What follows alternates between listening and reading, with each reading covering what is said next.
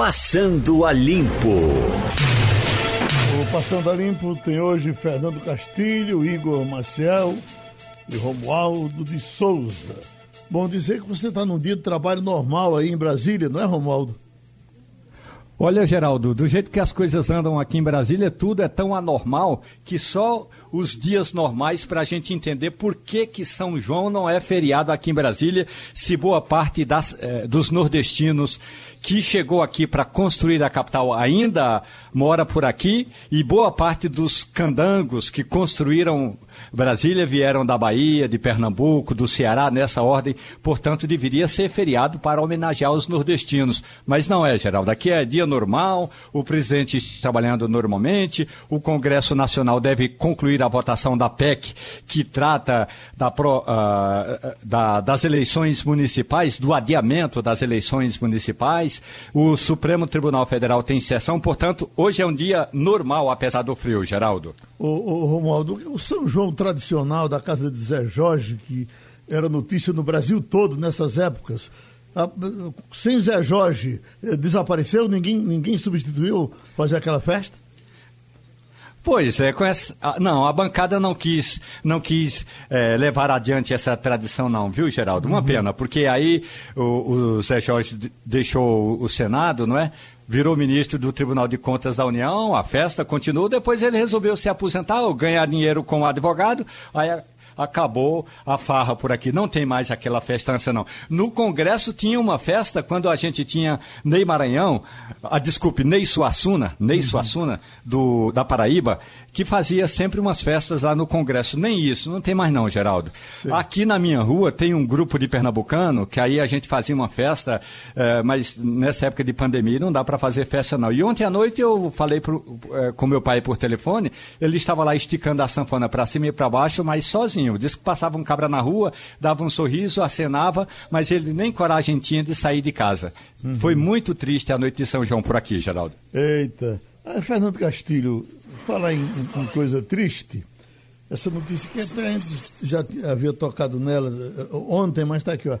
A crise leva 20 mil lojas a falirem em São Paulo, só na capital. Falamos disso ontem, mas isso é uma coisa que nós vamos nos acostumar a ouvir muito daqui para frente. Mas 20 mil lojas faliram em São Paulo por conta da crise. Bom dia, Geraldo. Bom dia, ouvintes da Rádio Jornal, Igor, Romualdo, bom dia a todos. Olhe, esse é um cenário que estava desenhado. Primeiro porque as empresas não tinham como sobreviver, não tinham capital para bancar é, esse tempo parado todo. Uma grande parte não conseguiu acesso ao, ao dinheiro dos bancos, né? Aliás, a maioria não conseguiu, menos de 5%. E esse é um cenário que estava desenhado. É, esse número de São Paulo deve se repetir no Brasil inteiro na mesma proporção. Né? As empresas têm essa dificuldade. Uhum. Eu, uma notícia, inclusive, que você destacou ontem no, no, no grupo. Uh, podemos continuar? Bom, então vamos, vamos começar com ele e a gente volta para Castilho falar que ele certamente quer falar disso.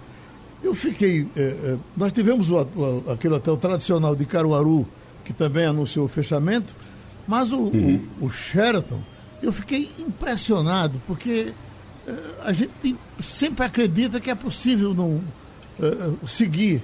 Até porque o Sheraton é uma espécie de, de império ali do Paiva. Né? E de repente aquilo para, meu Deus. E vai ser difícil encontrar cliente para assumir aquilo tudo, hein, Igor Marcel? Bom dia, Geraldo. Bom dia aos ouvintes, aos colegas. É, é difícil, é difícil porque é um, um, um empreendimento muito grande num local ali excepcional, mas é um empreendimento grande que tem realmente é, pelo jeito a, a, já vinha com dificuldades, porque não é, é, uma empresa uma empresa como essa, o que a gente imagina, talvez Castilho possa falar melhor, mas o que a gente imagina é que para fechar durante a pandemia, simplesmente fechar as portas e ó, faliu, a gente não vai mais abrir, é, não é só por causa da pandemia, já vinha com dificuldades antes provavelmente. E aí quem for comprar aquilo ali ou quem tiver interesse em comprar vai pensar nisso também, vai olhar isso. Não foi a pandemia, não foi um momento evento realmente que atrapalhou. Isso vem de antes, uh, com certeza já tinha antes. Eu tive algumas vezes lá, eu estive algumas vezes lá, não como hóspede, mas é, tive, estive algumas vezes para alguns eventos, algumas coisas, e a gente via que tinha sempre muita movimentação dos eventos mas não tinha muita movimentação de hóspedes, pelo menos. Fala. Então, talvez tenha sido isso. De alguma forma, isso atrapalhou. Já antes da pandemia já vinha ruim. No caso de Caruaru, o hotel, o grande hotel São Vicente de Paula, que é um, um hotel tradicional, acho que com 100 anos ou mais de 100 anos na cidade, ele é, começou pequenininho, foi crescendo e ficou daquele tamanho. É bem no centro da cidade, é um hotel bem interessante, histórico também. Você tem fotos históricas de Caruaru de 100 anos atrás que tem um grande hotel lá naquele mesmo local. Então é, ele viu a cidade crescer ao redor dele. É bem interessante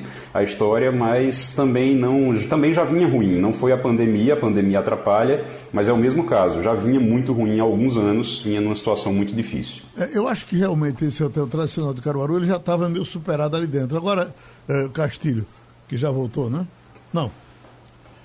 Então, é, é, outra coisa que chama a atenção, aí, é, Romualdo, é essa nuvem de gafanhoto que está vindo aí da Argentina. Será que vem para Brasília para roer vocês? Olha, para Brasília, não, porque aqui já tem muitos roedores. Agora, eu consegui falar hoje, Geraldo, com amigos da Argentina que me disseram que lá o estrago foi muito grande. Ah, essa nuvem passou, saiu, eu não diria saiu, né?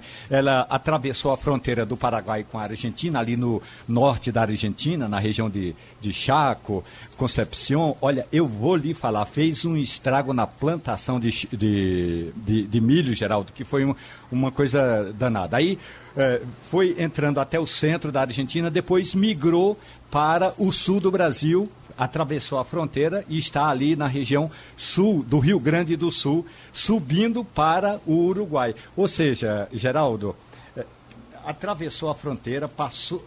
É, Paraguai, Argentina, eh, Brasil, está fazendo uma volta como quem vai para o Uruguai. Realmente é, é muito triste o estrago que esses gafanhotos estão fazendo nas plantações de milho e de trigo, Geraldo. O, o, o Romualdo, essas coisas do, dos, dos, estudiosos são bem interessantes. É, você acho que você não conhece a Pedra Furada, que é ali em Alagoinha, perto de Pesqueira. Eu certa vez fui lá com um grupo que gosta de é, viajar e ver essas coisas, e no meio ia um estudioso dessas coisas antigas. Me ajude aí, Mônica, que eu estou esquecido. Quem estuda antiguidade, como é o nome? Ah, do, pronto. Arqueólogo? Era um arqueólogo. E o arqueólogo, nós fomos com o nosso estimado Josa, que nos escuta nesse momento em pesqueira, e o arqueólogo começou a dizer para a gente: olha, isso aqui, isso já foi mar. Isso há, há 600 anos, tá? isso era mar, não sei o quê. Josa olhando para ele, olhando. Quem foi que disse isso, senhor? Então, eu estou dizendo isso porque está aqui. A manchete é nuvem com 40 milhões de gafanhotos, de gafanhotos liga alerta na fronteira Brasil e Argentina. Quem contou esses gafanhotos para saber que tinha 40 milhões? Agora estamos dizendo o seguinte, que talvez esses gafanhotos se desviem para o Paraguai. Eh, não venham para o Brasil. Eles já passaram no Paraguai, não é, Geraldo? Estão vindo para cá? Eles já cruzaram o Paraguai, entraram ali na região do, do, Chaco, do Chaco, que fica na divisa é, Paraguai com a Argentina, passaram numa região que tem muita plantação de milho, acabaram com a plantação de milho numa cidadezinha chamada Kitilipe. Uhum. É, realmente é, fez um estrago danado ali no norte da Argentina. Agora, interessante Existe é o uma... seguinte: em algumas regiões da Argentina, o gafanhoto é chamado de langosta e não lagosta, langosta. E aí, é, essas langostas, as nuvens de langostas estão é, fazendo um estrago danado ali no, no, centro da Argentina. Lá na minha terra tudo é grilo. É, é, é, tudo grilo. Oi, diz. Ô Geraldo, existe, existe uma preocupação que é em relação ao Mato Grosso, né? Tá, eles estão com medo que suba para o centro-oeste do país e aí a gente vai ter um prejuízo muito grande realmente. Uhum. Bom, uh, Castilho, você certamente deve, deve, querer falar um pouco também sobre o, o Sheraton, porque eu, uh, eu, queria dizer o seguinte, eu tive, no, no, não fui para evento, fui passar um fim de semana de família lá, e impressionado com a estrutura e, e, e notava que, por exemplo, no fim de semana, aquele povo ali da região, uma região nobre, eh, lotava aquele restaurante eh, e o hotel estava com, com uma lotação bem interessante. Muita gente no movimento aeroporto, hotel, aeroporto, hotel. Eu não sei se, se vi em crise, eu não tinha escutado falar disso. Agora, é evidentemente que nessa hora, esse é o problema do Sheraton, que está tomando conhecimento. Mas daqui a pouco vai sair. Aliás, o presidente da Associação de Hotéis já passou aqui pelo debate e já nos disse realmente que a situação é, é, é de pouca sustentação para muitos deles. Não deu. Então, veja, eh, outra coisa que nos chama a atenção aqui, eh, Romualdo, Igor, aqui, ó, Banco Central suspende serviço de pagamento do WhatsApp. Uh, o Banco Central decidiu suspender o funcionamento dos serviços de pagamentos e transferências bancárias do WhatsApp. Lançou no Brasil apenas, ou lançado no Brasil há apenas uma semana. A autoridade monetária alegou que a solução não pode operar sem uma autorização prévia para não comprometer a concorrência do sistema de pagamentos brasileiros. Você já estava usando isso, Romualdo? Pagar por, WhatsApp? Não, não, Geraldo, não estava não, mas na ata do Banco Central, aliás, ontem o presidente do Banco Central deu uma entrevista e ele disse o seguinte: esse serviço não é transparente, não é aberto e não é seguro. Portanto, o Banco Central resolveu fazer essa intervenção e foi uma intervenção rápida, porque já havia uma série de reclamações sobre eh, eh, pagamentos que eram efetivamente efetuados na conta de quem pagava, mas que não chegava onde estava aí o, cre... o débito. Portanto, saía o dinheiro de quem pagava, mas o dinheiro não chegava onde deveria chegar. O Banco Central de... eh, resolveu fazer essa intervenção rápida. Agora, também foi uma. Houve uma recomendação, não é, Geraldo? O Conselho Administrativo de Defesa Econômica, o CAD, eh, mandou um parecer para o Banco Central falando que essa questão da competitividade estava sendo quebrada. E aí isso poderia trazer problemas para a credibilidade do sistema bancário, Geraldo. Oi, Castilho. Geraldo, é, duas informações. Primeiro, vamos esclarecer a história do Hotel São Vicente de Paula. É, ele não tem 100 anos, ele foi construído ainda na segunda gestão do João Lira Filho, avô de Raquel, atual prefeito. Foi um empreendimento apoiado pelo município e seu João Lira fez isso. Construiu junto com o empresário Zeca, é, Zeca Maciel. Era um comerciante de confecções e fez isso. Então ele deve ter uns 40 e poucos anos, menos de 50 anos. E esse hotel serviu para que você também, mais tarde, fizesse o hotel no Grupo Tavares Corrêa, que aí já foi, que hoje virou o hospital. Né? Então, são isso aí. Então, só para a gente refazer esse registro histórico e o hotel funcionou e tem essa dificuldade.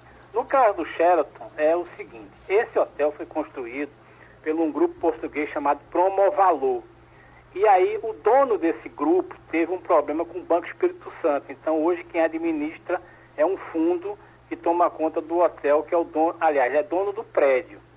A expectativa é que tão logo passe essa crise, Geraldo, você tenha um novo operador.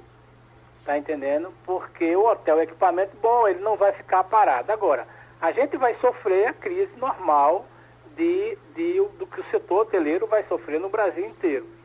É, o hotel tinha um bom movimento, mas veja bem, ele estava, ele foi desenhado, Geraldo, para ser o centro de um projeto imobiliário que cresceu, mas não cresceu na velocidade. A economia não, não é fluiu, né? Com a dificuldade da, da, da economia lá em Suape, ele ficou com pouco mercado. Aí, mas era um hotel muito preferido pelo público americano. O americano gosta de se, de se hospedar em hotel americano. Então é possível que um outro grupo americano ocupe isso, Geraldo. Ok. Agora, Romualdo, Câmara aprova texto base do projeto que muda o Código de Trânsito. As mudanças são muito sensíveis? São profundas em relação ao que queria o relator na prática ficou mais próximo do que defendia o presidente Jair Bolsonaro. Agora é o seguinte, Geraldo, esse texto aprovado ontem é apenas o texto referencial, o que chamam de texto base. Ainda faltam algumas, é, a votação de alguns destaques. E no Senado Federal há uma, é, é bom lembrar, né, no caso do Senado, que representa os estados, é, há uma pressão muito maior para fazer com que haja modificações e vamos ver quais serão as modificações que os senadores vão fazer. Mas, é, assim, do ponto de vista do acordo que o Centrão fez com o presidente Jair Bolsonaro, o texto aprovado ontem é, na Câmara dos Deputados é praticamente o que o presidente da República queria, sobretudo com relação a prazos para a renovação é, da CNH, com relação às multas, essas histórias todas, Geraldo. Você que manja muito disso, o que é que acha? Essa coisa de aumentar o tempo da, da, da carteira. Não, diminuir, né? Não aumentar. É. O tempo da, da carteira de habilitação, né? O, é, aumentar o prazo de validade da carteira. Exatamente. Por exemplo, por, agora está tudo suspenso, né? Quem está com a carteira vencida não precisa trocar a carteira, a não ser Jair Bolsonaro, que um dia não, eh, resolveu sair de casa e foi lá renovar a carteira dele. Não é preciso, não é necessário. Eu, eu, considero, Geraldo, que é sempre bom você passar por um processo de reciclagem. Não tanto porque as regras mudam, é porque a gente, como motorista, vai ficando um pouco relaxado, um pouco acomodado. Eu acho importante passar por um processo de reciclagem, de aperfeiçoamento, de considerações e até nessa esse clima todo de civilidade. É importante você ter um contato com o agente de trânsito. Eu sou a favor que os prazos sejam cada vez menores, ainda que o preço da renovação seja menor, Geraldo. Uhum. Tá? O, o texto está assim, ó. o texto prevê validade de 10 anos da CNH para condutores com até 50 anos de idade. O prazo atual de 5 anos continuará valendo para quem tem 50 anos ou mais. A renovação a cada três anos, hoje exigida para condutores a partir de 65 anos, passa a ser exigida para os motoristas com 70 anos ou mais. Já estamos com o ex-juiz, ex-ministro da Justiça, Sérgio Moro. É, Para a gente ficar mais à vontade, a gente chama mais de juiz ou de ministro? Doutor Sérgio. Olha, é, pode chamar de Sérgio até, é, Moro, sei lá, acho que não tem muito essas questões. E esse negócio de ex-ministro, ex-juiz é ruim quando começa a ficar muito rótulo de ex, né? Sim. Mas eu queria mandar primeiro aí um abraço para todo mundo do Nordeste, de, de, Pernambuco, pessoal do Jornal do Comércio uh, e para todos vocês aí. Prazer estar aqui. Muito obrigado. O senhor conhece bem aqui a nossa cidade, não conhece? Eu estive algumas vezes né, em Recife e tive como ministro principalmente visitando o nosso projeto ali em Frente Brasil é, mais na região metropolitana, não é? Mas a gente sempre passou aí na cidade mesmo de Recife até. E antes, como juiz, tive algumas vezes em visita para eventos. Uhum. Escute, nós falamos muito aqui, a partir do momento que o senhor deixou o ministério, é, é, da sua segurança. Porque falavam da sua segurança quando era juiz, ainda no caso de Lava Jato e diziam muita coisa, que às vezes o senhor tinha que transferir os filhos para o exterior, uh, uh, o senhor tinha muito receio de, de alguma coisa que pudesse acontecer, e evidentemente precisava ter.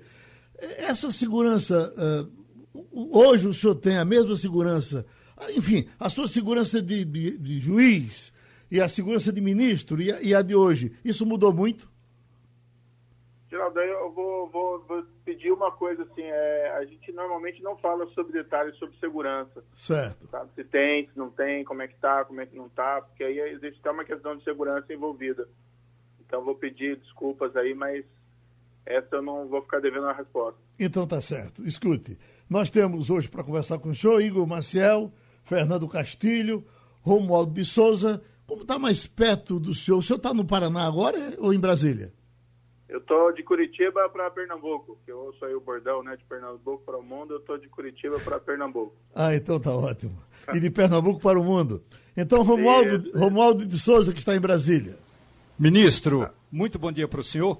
Eu vou citar uma frase dita pelo escritor italiano Nicolau Maquiavel, que ele diz o seguinte: o príncipe ele precisa se preocupar com a palavra dada. Quando a palavra do príncipe é, de certa forma, é, não agrada ao próprio príncipe ou ao princípio do príncipe, é melhor ele não segurar a palavra, ele não resguardar a palavra dada. Das palavras, das promessas que o presidente Jair Bolsonaro lhe fez, quais foram aquelas que mais deixaram o senhor desapontado, ministro? Bem, eu desde que saí, tenho feito algumas críticas ao, ao governo, um para explicar os motivos da minha saída, porque muitos dos meus apoiadores também apoiavam o presidente Bolsonaro, né? já tinha muitos que me apoiavam que estavam um pouco descontentes, mas eu precisava explicar né, os motivos da minha saída mais durante uma pandemia. Quando eu saí, daí até pedi desculpas lá por fazer isso durante a pandemia. O que me incomodou mais, e faço essa crítica, com a expectativa de que o governo retome essa pauta, foi a falta de um apoio à agenda anticorrupção. Né, hoje mesmo tem uma discussão, até vi no, em alguns veículos, sobre a retomada daquela execução da condenação criminal em segunda instância. A gente tem que ter um processo criminal, seja por corrupção, seja por assassinato, seja por qualquer crime, e chegue ao fim em um tempo razoável. É uma questão de justiça. É uma questão de diminuir a impunidade para diminuir os crimes. E esse é um tema fundamental. O Supremo, lamentavelmente, ano passado, reviu a jurisprudência dele, que admitia a execução após condenação. Logo em seguida, teve essa movimentação do Congresso para aprovar uma PEC ou um projeto de lei para restabelecer a execução em segunda instância, e de repente eu me vi sozinho no governo defendendo essa bandeira, entendeu? Agora parece, né, o, o Rodrigo Maia, presidente da Câmara, disse ontem que quer colocar essa PEC em votação em agosto, e aí vai ter um grande teste, acho que para o governo, para o Congresso, e hoje o, o, governo tem uma aliança forte com um número significativo de parlamentares, então tem condições de aprovar até a emenda constitucional. E vai ser um teste para o país. Né? Afinal de contas, nós queremos voltar àquele passado de impunidade dos crimes dos poderosos ou nós queremos avançar para ser uma democracia, uma economia mais robusta. Né? Então, esse foi um ponto, por exemplo, que entendo que o presidente, é, com todo respeito, né, não cumpriu com a sua palavra comigo ou com seus eleitores, pelo menos até o momento. Mas nós estamos ainda no meio do governo, no meio do mandato, né? nem no meio do mandato exatamente. Então tem tempo para mudar. Né? Acho que nós temos que cobrar isso do governo como cidadãos. O senhor acha que esse governo aguenta até o fim?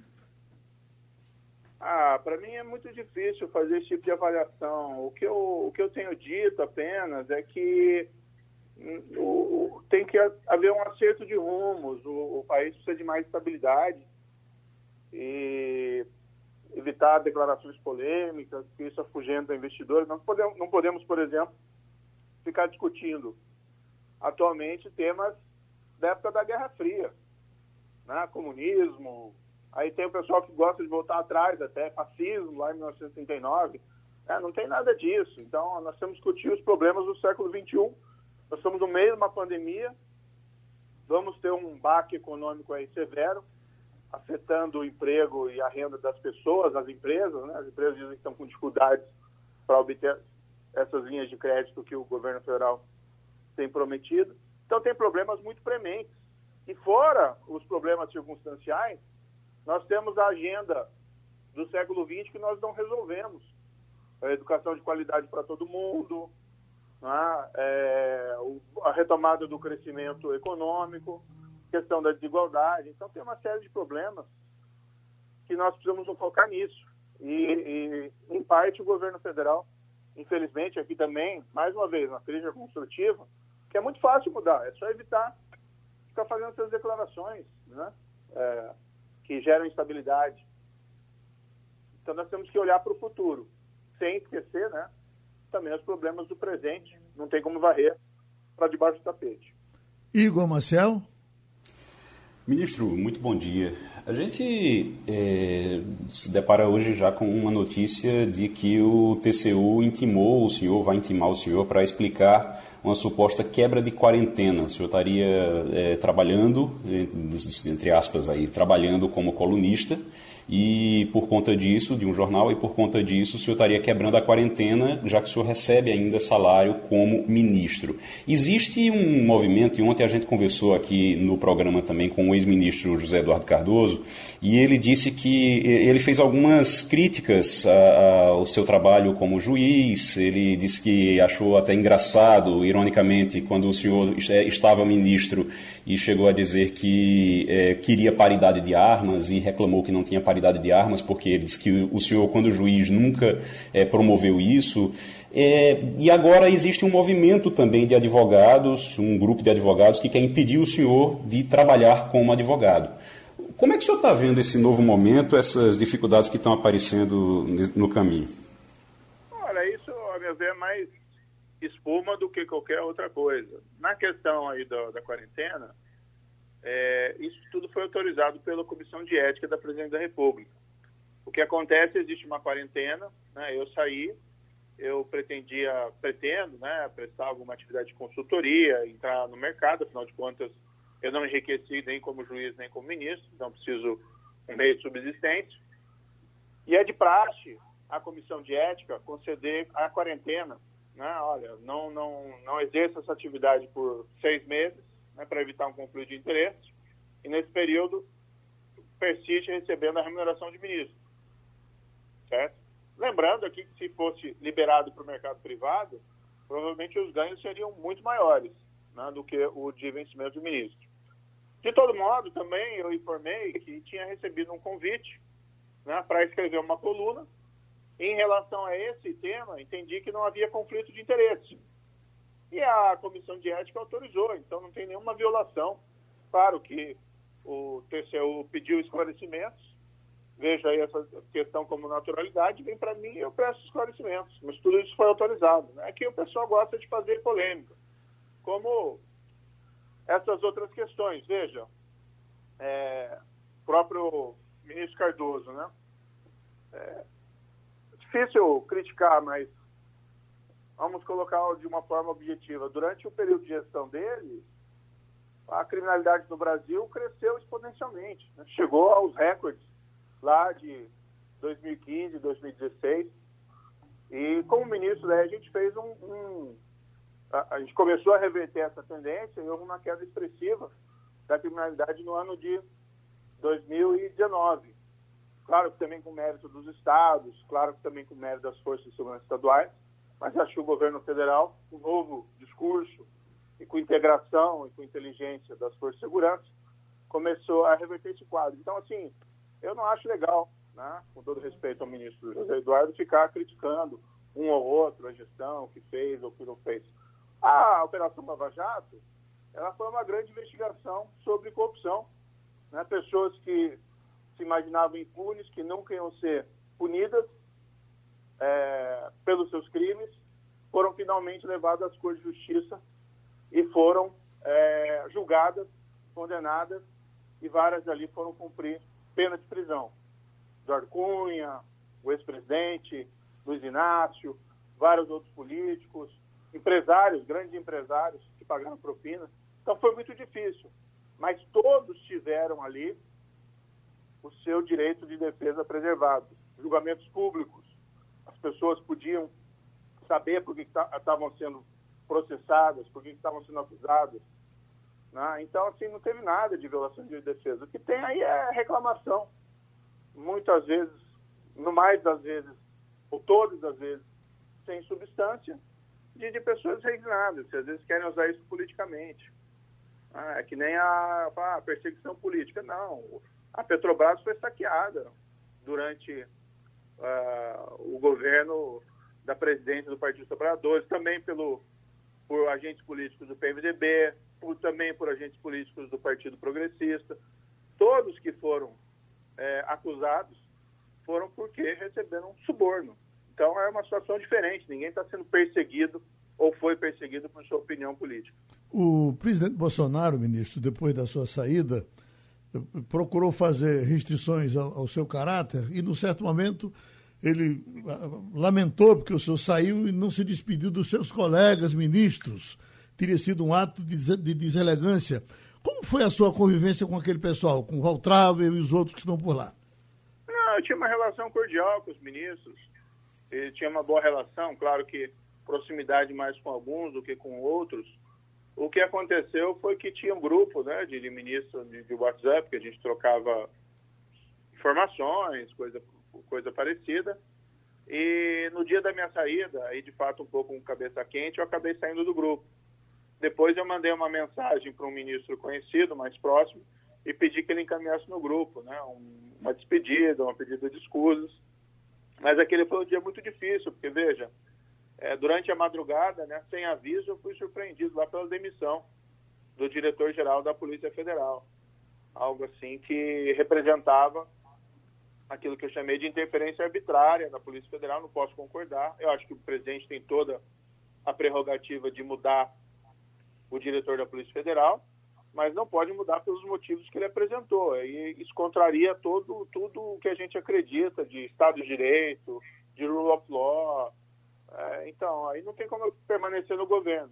Mas, de fato, naquela manhã, com um pouco de cabeça quente, cometi esse equívoco e mandei depois é, um pedido de escusas ali para os ministros, mas não tenho nenhuma questão pessoal, não, é, de animosidade em relação a eles. Pelo contrário, desejo sucesso de muitos.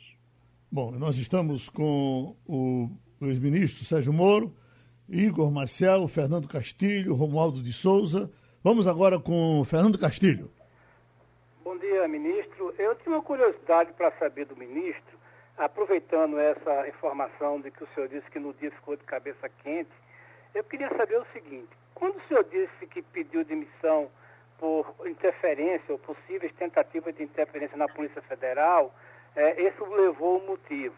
Mas eu queria saber o seguinte: é, quando foi que o senhor se frustrou com o presidente e passou a trabalhar com essa ideia de sair do governo, ou até o dia em que o senhor, como disse aí, ficou de cabeça quente, o senhor acreditou no projeto e estava dentro do projeto. O senhor até falou anteriormente que o presidente tinha lhe dado, não tinha lhe dado as condições, mas o senhor começou a trabalhar essa ideia da saída, o senhor se frustrou é, em algum momento antes desse pedido de demissão? Veja bem, Fernando, eu ingressei no governo isso foi lá em 2018, isso foi público e tal, assumi um compromisso com o presidente, e acho que assumi um compromisso com o país, né? Deixar a magistratura, 22 anos aí não foi uma situação simples, até porque é uma coisa que eu não posso retornar, tá? mas era o compromisso de nós sermos o quê? Consolidar a agenda anticorrupção, sermos firmes contra o crime organizado, dentro da lei, vamos colocar, e também contra a criminalidade violenta. Em relação a essas duas últimas pautas, né, crime organizado e criminalidade violenta, é, nós conseguimos até aprovar coisas muito boas, inclusive no Congresso, e realizar uma série de ações executivas importantes. Vamos colocar lá, atendemos as emergências que aconteceram nos estados quando houve situações específicas de fragilidade da segurança, no caso do Ceará, por exemplo, dos ataques do crime organizado. Transferimos lá o pessoal do PCC para os presídios federais, mudamos os regimes jurídicos dos presídios federais, aprovamos, acho que isso foi fundamentalmente importante, no projeto anticrime, medidas duras contra a criminalidade violenta, como, por exemplo, o julgamento do Tribunal do Júri de assassinatos, que começa a executar a pena já na primeira instância, que é um grande avanço. Avançamos naquela construção do Banco Nacional de DNA de criminosos, isso tem um potencial para resolver crimes que é gigantesco, né? crimes que muitas vezes não solucionados aí por décadas que acabam sendo resolvidos. Agora, na agenda de corrupção, e era uma agenda fundamental para mim e sair da Lava Jato, é, realmente ficou a dever o apoio do Planalto. A minha impressão era que o Ministério da Justiça estava quase sozinho nessa luta. E no decorrer de 2019, uma série de situações foram surgindo que foram gerando essa percepção, principalmente essa falta de apoio e depois consolidado nessa interferência da Polícia Federal por motivos em relação aos quais eu não podia concordar. Agora, isso foi num crescente, mas sempre tinha uma expectativa, olha, eu tinha apresentado aquele projeto de lei anticrime, isso em fevereiro de 2019 ele não ia sair do governo antes dele ser votado. Acabou sendo votado só pelo Congresso, demorou muito. né? até também por falta de maior, talvez, apoio do Planalto, acabou sendo votado só em novembro ou dezembro. Né?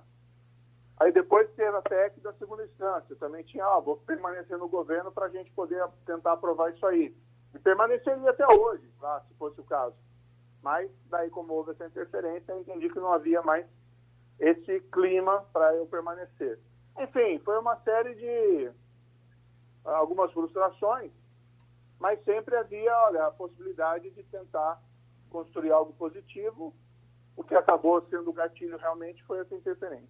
Doutor Sérgio Moro, o senhor falou na segunda instância e me veio agora em mente a questão do juiz de garantia, que de princípio o, o presidente da República parecia que ia lhe atender e ia vetar, mas paralelo, quase à aprovação daquilo, começaram a surgir o problema dos filhos do presidente, foi quando surgiu Queiroz e quando chega, o senhor tinha certeza que ele ia vetar e ele não vetou. O senhor entendeu ali que ele estava querendo procrastinar um pouco a, a, a, a, justiça, porque a partir dali a família dele estava no rolo? Olha, o projeto de lei anticrime né, cabia, talvez, aí dos críticos, um ou dois pontos que poderiam. As pessoas podem divergir e discordar, isso é, faz parte do debate, né? Mas uh, o projeto era muito bom, ele avançava muito em vários pontos, inclusive já no projeto, no texto inicial, nós já propunhamos a execução em segunda instância, colocar na lei. Se tivesse sido aprovado, isso não tinha sido revertido no Supremo Tribunal Federal. E entre algumas medidas que a, a Câmara, né, ela acabou inserindo algumas coisas no projeto que iam um pouco na contramão do que ele pretendia. Eu acho que o resultado final ainda foi bom, mas algumas inserções foram ruins. Por exemplo, restrições à prisão preventiva. Claro que a prisão preventiva tem que ser excepcional, e ela é excepcional, mas não justificava estabelecer mais restrições.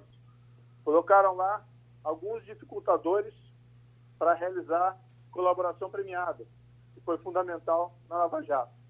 E teve essa figura do juiz de garantia, que, polêmicas à parte, o grande problema, e isso eu colocava para os parlamentares, olha, o nosso sistema não comporta isso, porque a grande maioria das comarcas só tem um juiz.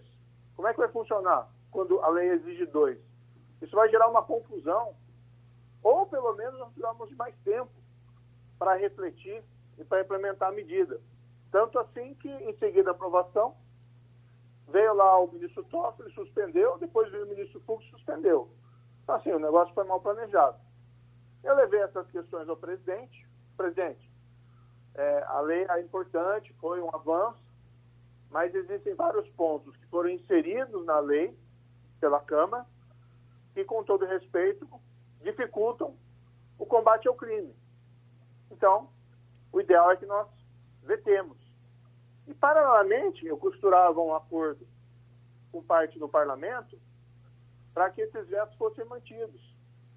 Aí, para minha surpresa, né, o presidente fez alguns vetos, mas não vetou algumas coisas que realmente eram dificultadores do combate ao crime. Essas restrições da prisão preventiva, esses dificultadores de, da colaboração premiada e o próprio juiz de garantia. Eu fiquei frustrado, né? mas assim, eu fiz a minha parte, né? fiz o que eu pude fazer. É, o que, que o presidente, o que, que levou o presidente a fazer isso, aí é uma questão que acho que tem que ser indagada a ele. Né? Eu tenho, tenho dificuldades aí de, de compreender. Eu acho só que é um, é um pouco inconsistente com o discurso público dele. Ok. Igor Marcel? Ministro, a gente acompanhou, uh, acompanhou as imagens daquela reunião do dia 22 de abril e que aquelas, aquelas imagens mostraram o senhor visivelmente incomodado em alguns momentos ali. O senhor estava realmente bastante incomodado, aliás. Eu queria, inclusive, que o senhor dissesse como foi que o senhor se, se, se sentiu naquela reunião e também como é que o senhor está vendo agora o combate à corrupção. O senhor está vendo esse combate à corrupção na esfera federal hoje? Isso mudou alguma coisa de quando o senhor saiu para cá? E em relação à interferência na Polícia Federal, a interferência do presidente na Polícia Federal, ele chegou a dizer que aquilo ali ele estava falando, na verdade, da segurança dele, e o, o, general Heleno acabou fazendo, acabou dizendo que não, que não teve problema nenhum com a segurança dele, então acabou desmentindo o presidente. Como é que o senhor está vendo essa situação agora? E eu queria que o senhor dissesse também como é que o senhor sentiu naquela reunião. Bem, sobre a, a, a interferência, existe um inquérito da Polícia Federal. E veja, eu falei que eles, revelei que eles façam o dia da minha saída. A ideia não era prejudicar o governo. O principal ali era revelar por que, que eu estava saindo, porque precisava da satisfação. E a ideia era proteger a Polícia Federal da interferência.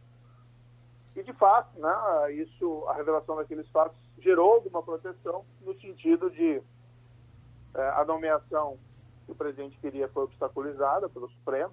Tem toda uma reclamação do Executivo em relação a isso, mas o Supremo agiu acertadamente, na minha opinião. Você pode trocar o, o diretor da Polícia Federal, mas não com desvio de finalidade, não com o objetivo que o presidente pretendia. Acho que isso aí todo mundo razoável tem que concordar que não pode fazer isso. E uh, então eu não gostaria de entrar em detalhes aí sobre essa questão do inquérito. Eu já falei no inquérito, eu já apresentei os elementos, a né, mensagem, o vídeo, está tudo gravado lá. As pessoas às vezes têm aquela tendência de auto-engano, né? Elas veem algo e querem acreditar naquilo que já acreditavam antes, ou têm o seu sucesso de preconceito, mas ali está gravado, né? Então está tá tudo lá, exposto, e tem essas outras situações que estão sendo colhidas no inquérito. Eu acho que eu fiz a minha parte de revelar os fatos. Agora, as instituições têm que fazer, na minha opinião, as partes delas. E qualquer decisão que for tomada vai ser respeitada. O importante para mim era estabelecer a verdade dos fatos. Naquela reunião, de fato, ela foi uma reunião acima do tom, né, para ser bondoso, e eu realmente fiquei ali numa situação difícil, porque essa questão, por exemplo, de, do, da, da pandemia, né, o foco, foco do país tem que ser o combate à pandemia. Nós temos aí mais de 50 mil mortos, temos o problema econômico, que vai ser severo. E, no entanto, ali o, o debate foi absolutamente conflituoso. Né? Algumas questões lá que discutiram sobre a pandemia, a contrariedade de prender, né, eventualmente, quem descumpre uma medida de isolamento, quarentena sanitária. É, eu também, particularmente, discordo desse tipo de prisão. Eu acho que isolamento quarentena tem que ser objeto de convencimento da população. A gente sabe que isso para muita gente acaba sendo enviado pela questão econômica. A gente sabe que isso traz um grande desgaste, mas o fato é que a lei prevê né, a possibilidade do descumprimento do isolamento de quarentena configurar uma infração penal. E aí tem que ter uma regulação. Então, o que, que a gente fez como ministro foi colocar, olha, prisão como uma última hipótese cabível. E ainda, eu fiz reuniões lá com o secretário de Segurança dos estados e pedi né, a compreensão deles, e a grande maioria também entende assim, para que essas medidas fossem evitadas ao máximo, essas prisões. Agora, eu não concordo com essas exigências que foram feitas lá na reunião, que eu saísse gritando, brigando com o governador, com o prefeito, em relação a isso. Aí é, é, tratar o tema de uma maneira política, não de uma maneira racional. Eu, o que eu acredito? Eu acredito no diálogo.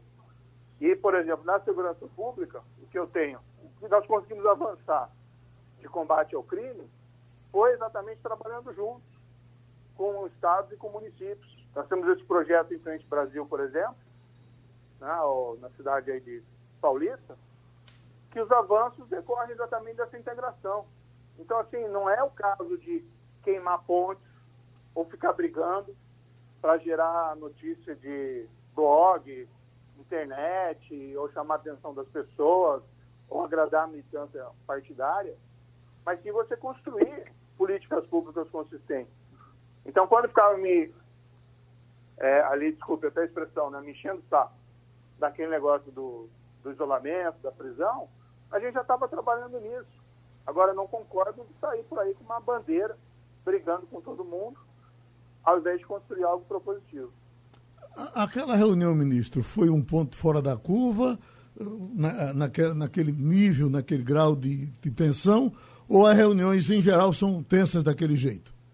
Não, teve desde o início do governo reuniões de ministros que foram bastante produtivas e civilizadas. Mas teve também algumas reuniões que foram é, no mesmo nível e talvez algumas até pior. Romualdo de Souza. Ministro, por gentileza, olhando aí o futuro, olhando, já pensando em 2022, as últimas pesquisas apontam que o senhor tem aí, em média, 20% das intenções de voto. Para que lado ou a quem o senhor vai procurar para fazer alianças? Porque sozinho, 20% não dá para vencer uma eleição, mas é uma boa disparada. 20% das intenções de voto, a quem ou, ou em que portas Sérgio Moro vai bater, ministro? deixa, eu aproveitar, deixa eu aproveitar essa pergunta, porque tem muita gente aqui pelo Interativo perguntando e jogando também aqui o nome de Mandetta. O senhor quer Mandetta como seu vice? Não, mas tem uma relação cordial né, com o ministro Mandetta. Até falei algumas vezes com ele, mesmo depois de sair do governo, por conta da, da pandemia. Mas, assim, sobre essa questão de eleições, eu acho que não, não passa. Nós temos que nos preocupar agora com os problemas de 2020. Né? Nós temos uma crise sanitária de saúde que ceifou a vida de mais de 50 mil brasileiros. Nós vamos ter todos esses problemas de emprego e renda. E, a, e a percepção que existe é que antecipar discussões político-partidárias, político-eleitorais, isso só serve aos próprios políticos. E por hora não serve nada à população. O que nós temos que fazer, e isso eu tenho tentado fazer, é permanecer dentro do debate público para chamar atenção para esses detalhes. E o que nós precisamos essencialmente fazer aqui no Brasil é diminuir essa polarização excessiva, que compromete o debate. Né? O brasileiro, o povo brasileiro, sempre foi caracterizado, em geral, como um povo tolerante, né? como um povo simpático. Uh, normalmente, quando vinham os turistas estrangeiros para o Brasil, o que mais atraía neles, embora nós tenhamos imensas belezas naturais, tenhamos praias fantásticas, tenhamos festividades que atraem a atenção do mundo, como o Carnaval, aí no Nordeste as festividades de São João, né? até aproveito aí para mandar os cumprimentos aí para todos. Hoje é o dia de São João, parece, né? Exato. Mas é, nós tínhamos toda essa fama de tolerância, às vezes uma tolerância com algumas coisas erradas também não justifica, mas nós temos toda essa tradição de ser visto como um povo simpático, como um lugar no mundo em que as pessoas se davam bem e todos eram tratados aí com educação. É claro que isso também nós temos nossos problemas. Agora, o que nós vemos nos últimos anos, e isso não é responsabilidade exclusiva também, vamos dizer aqui, do presidente da República, mas nós temos visto aí um acirramento do debate que tem comprometido a nossa capacidade de diálogo e eliminado a tolerância. Então, o que se vê, por exemplo, em rede social, de discurso de ódio, ou aqueles episódios lamentáveis de, de gente brincando de Ku Klan, ou soltando, fingindo bombardeio em prédio supremo. Isso aí não é nossa tradição. Né? Então, eu tenho me permitido participar desse debate, estou aqui na rádio falando, por exemplo, é, para chamar atenção para essas questões, já que eu acho que quem tem votos, e eu tenho alguma voz pelo meu passado, tem responsabilidade. Agora, essa questão eleitoral, político-partidária, eu acho que é absolutamente contraproducente e desrespeitoso nós ficarmos discutindo, né, ou eu assumir uma posição nessa nesse presente momento. Não estou dizendo aí do, do, jornalismo, o jornalismo cumpre a sua função de, de informar as pessoas. Né? Mas, assim, antecipar um debate eleitoral de 2022 eu acho que não é bom para o país. Olha, é, os, os, que não gostam do senhor estão se pronunciando aqui quase maciçamente lhe chamando de traidor, lhe chamando de Judas. Eu lhe pergunto, quem foi que foi traído nesse processo? Alô? Oi. Oi, cara, cortou um pouquinho. Pode Não, repetir é- essa parte? É que maciçamente aqui estão lhe chamando de traidor ah, e Judas. Eu lhe pergunto, quem foi traído nesse processo? O senhor ou ele? Olha, essa é uma questão. As pessoas têm que ah, realizar, fazer uma reflexão eh, sobre o que levou elas a escolherem, a votarem, a apoiarem e verificar se essas questões estão sendo de fato defendidas. Ah, Eu, quando entrei ao governo, muito claramente, eu não entrei para servir um mestre. né? Eu não sou um lacaio de ninguém. Eu entrei para servir uma causa. E quando eu verifiquei que essa causa eh, não estava sendo seguida, ao contrário, estava sendo prejudicada, eu optei por sair. É uma decisão minha, uma escolha minha. E ao contrário, eu acho que eu trairia os meus princípios e as minhas lealdades maiores se eu permanecesse no governo, simplesmente por ficar perto do poder. Para mim seria muito mais tranquilo. Estaria lá como ministro da Justiça, estaria lá como muitos estão fazendo de uma corrida para uma vaga no Supremo Tribunal Federal e não estaria aí desconfortável, né? Sair do governo com todo o ônus que isso acarreta, gerando inimigos, tendo aí processos que não fazem lá muito sentido e sendo chamado aí por eh, em redes sociais de algumas pessoas de, de traidor. Para mim ficaria muito mais confortável ficar perto do poder, que é a opção principal da maioria das pessoas. Agora sim, não ficaria confortável com a minha consciência e com a responsabilidade que eu entendo que eu tenho com as pessoas que apoiaram a Lava Jato. Pronto, Igor Marcel? Ministro, a gente é, ouve de muitos juristas que, olha, é, em determinado, em tal momento, o presidente da República, Jair Bolsonaro, cometeu crime de responsabilidade e a partir daí já poderia sofrer um impeachment. Tem outros que dizem, ah, foi antes, ah, foi depois. Em que o senhor acredita que durante esse período em que o, senhor estava no governo e agora que saiu, o senhor já, como jurista, como é, conhecedor do direito, o senhor acredita que o presidente já cometeu algum crime de responsabilidade que, pode, que poderia, por conta disso, sofrer o impeachment? Acho que essa é uma questão que tem que ser respondida pelas instituições. né? Nós temos um Congresso, nós temos um Supremo Tribunal Federal, que tem essa função de fazer essas avaliações e extrair daí as consequências. Hoje eu sou um cidadão comum, os fatos que eu revelei foram só para estabelecer a verdade. Existem outras situações também que são absolutamente é, dissociadas daquilo que eu falei, né? o comportamento do, do presidente durante a pandemia, por exemplo, é uma questão a ser analisada.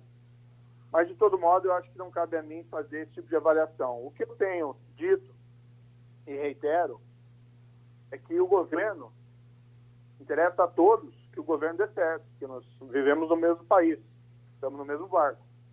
Agora, é preciso uma correção de rumo. Há tempo para isso. E espero que essa linha né, de restabelecer aí as promessas, buscar mais estabilidade, crescimento econômico sejam e retomar a agenda de combate à corrupção, de fortalecimento das instituições, seja retomada. Ô, ministro, o, o- o povo já, já não pode mais errar. É, O momento é muito difícil e a gente tem que estar certo na próxima eleição. Eu lhe pergunto, o senhor já se sente, independentemente de campanha, de eleição, o senhor se sente preparado para ser presidente da República? Olha, eu vou, eu vou participar das eleições de 2022 de qualquer jeito, mas certamente como eleitor. Então, essa é uma questão né, que depende daí de uma decisão é, de, de futuro. E, como eu disse, eu acho que no momento nós temos as preocupações de 2020 que são muito mais prementes. O foco tem que ser esse. Vamos fechar, Castilho? Bora. É, juiz, é, doutor Sérgio Moro, o senhor teve uma carreira de grande repercussão como titular de uma vara especializada no combate à corrupção. O senhor agora está voltando à condição de advogado, nova inscrição, inscrição na OAB esse tipo de coisa. A minha curiosidade é o seguinte, o advogado Sérgio Moro vai, pretende atuar em que área? Certamente não será trabalho, né? certamente não será é, direito ambiental, mas qual seria a área do direito que o senhor pretende é, fa fazer sua, sua, sua atuação, até para ficar mais livre para falar sobre aquilo que o senhor falou anteriormente, se posicionar politicamente diante da sociedade? É uma questão que ainda vou ter que resolver nos meses próximos, porque eu estou nesse período de quarentena. Como eu tenho a formação jurídica, o que eu pretendo é exercer alguma atividade nessa área. Pode ser uma área de consultoria, não precisa ser necessariamente aí em casos concretos. Né? O que é uma área que atrai, eventualmente trabalhar em questões relativas a apoio a associações para construção de pautas, agendas positivas nessa área de integridade, de compliance, de combate à corrupção. Acho que existe uma gama grande de atividades que não depende de você atuar como advogado em causas criminais concretas, por exemplo, defendendo é, eventualmente acusados. Não que tenha alguma coisa de errado nisso, mas existe uma possibilidade ampla aí de atividade e isso está em definição ainda. Não, não teria como te dar uma resposta concreta, porque eu estou no período da quarentena. Doutor Sérgio Moro, o, a gente já vai lhe agradecendo, espera contar com o senhor outras vezes, e nós estamos no dia de São João, no dia de festa. Todos nós desejamos sair dessa situação complicada que a gente vive além da pandemia. O que é que o senhor nos deseja? Como é que esse país faz para dar certo antes que o, senhor, que o senhor chegue à presidência ou não chegue? Olha, eu queria deixar só uma mensagem de esperança no, no final. Acho que nós temos uma democracia muito robusta. Nós temos uma economia que podia estar melhor, mas é uma das maiores economias do mundo. E eu acho que retomar essas agendas positivas não é algo assim tão complicado, mesmo é, no governo atual. Em particular, como está na época de São João, e a gente sabe que isso anima muito a, o povo da região do Nordeste, isso é natural, isso as pessoas querem é, encontrar os amigos, querem é, se divertir. Eu só diria, né, divirtam-se, façam o possível, mas tome cuidado também, porque essa pandemia é muito grave. Né?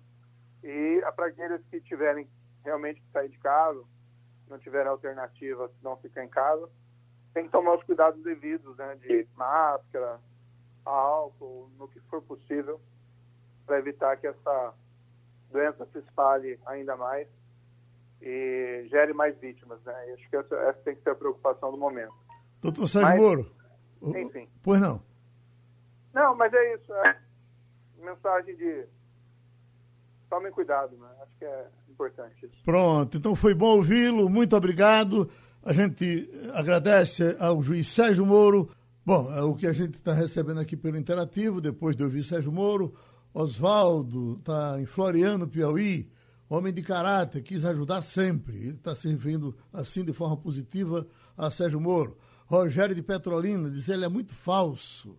Raul, uh, do Recife, já pergunta o que seria, que ele, o que ele faria se fosse presidente e o Supremo quisesse atrapalhar. E Rogério de Petrolina está com a bexiga. Ele volta aqui uh, sempre batendo, né? Para variar, Zé, só está dizendo Zé. Parabéns, Sérgio Moro, exemplo de homem público. Elias de Camaragibe, queria muito que vocês tivessem feito perguntas bem incisivas. Dessa forma, a Gilmar Mendes, que participou aí com vocês, e vocês só fizeram perguntas boas. E não teve pergunta ruim para ninguém? Bom, Romualdo de Souza, repercutindo por aí, eh, Sérgio Moro? Olha, Geraldo, eu acho que o ministro está muito ensaboado. É, Sérgio Moro é, está nessa quarentena, claro, ele não vai poder advogar. Eu soube que ele está se debruçando sobre vários é, projetos é, do país, um deles muito importante, e aí sim o Brasil deveria, hoje deveria ser feriado para esperar que o Senado Federal votasse esse projeto que trata do saneamento básico. É inaceitável que muitos políticos, inclusive da bancada pernambucana, seja contra o projeto que vai ser votado hoje e que trata da concessão de saneamento básico, eh, na questão do esgotamento sanitário. Então, um dos projetos que o Sérgio Moro está se debruçando é sobre essa questão do saneamento básico. Eu acho que foi importante a conversa com o ministro. Agora, tem um detalhe, né, Geraldo? O cabra que tem 20% das intenções de voto não pode. É, tem que errar pouco, porque senão ele vai perder e aí ele não vai para canto nenhum. Mas ele precisa fazer uma boa aliança, porque só com 20% dos votos ele não chega a um segundo turno, Geraldo. Igor Marcel, o homem é candidato ou não é? Olha, eu acho que na hora que ele, que ele começou a responder essa pergunta, se o que era que ele estava pensando para 2022, eu comecei a rir sozinho aqui, porque é a, respo a resposta que ele deu é a resposta padrão de quem é candidato, mas não pode dizer por enquanto. Porque quando você começa a dizer, não, olha, é, ele não nega em momento nenhum. Em momento algum da resposta, ele nega que vá ser candidato. Ele diz, não, isso não é o que eu estou pensando, a gente não, não pensa nisso, eu não quero. Não, ele disse que 2022 se pensa em 2022. Se você, se você lembrar direitinho, você vai saber que quem dizia muito isso era Eduardo Campos, por exemplo. 2022 a gente conversa em 2022. Isso é conversa de candidato, sim. É candidato, Castilho? Rapaz, eu acho que ele fez aquilo que um cara que pode ser candidato faz. Dizer que vai esperar para 22, até lá ele vai ganhar a vida como advogado parecista, porque já disse que não está afim de enfrentar juiz nenhum como advogado, né? vai ficar nessa condição de consultor.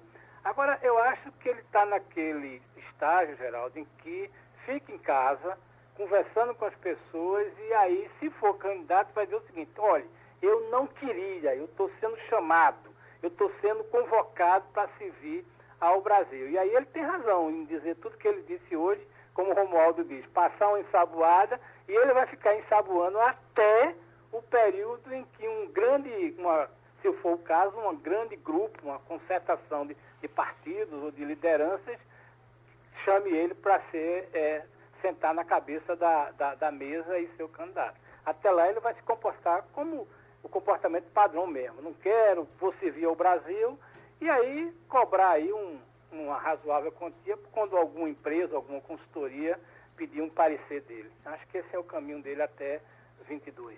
E terminou o Passando a Limpo. Passando a Limpo.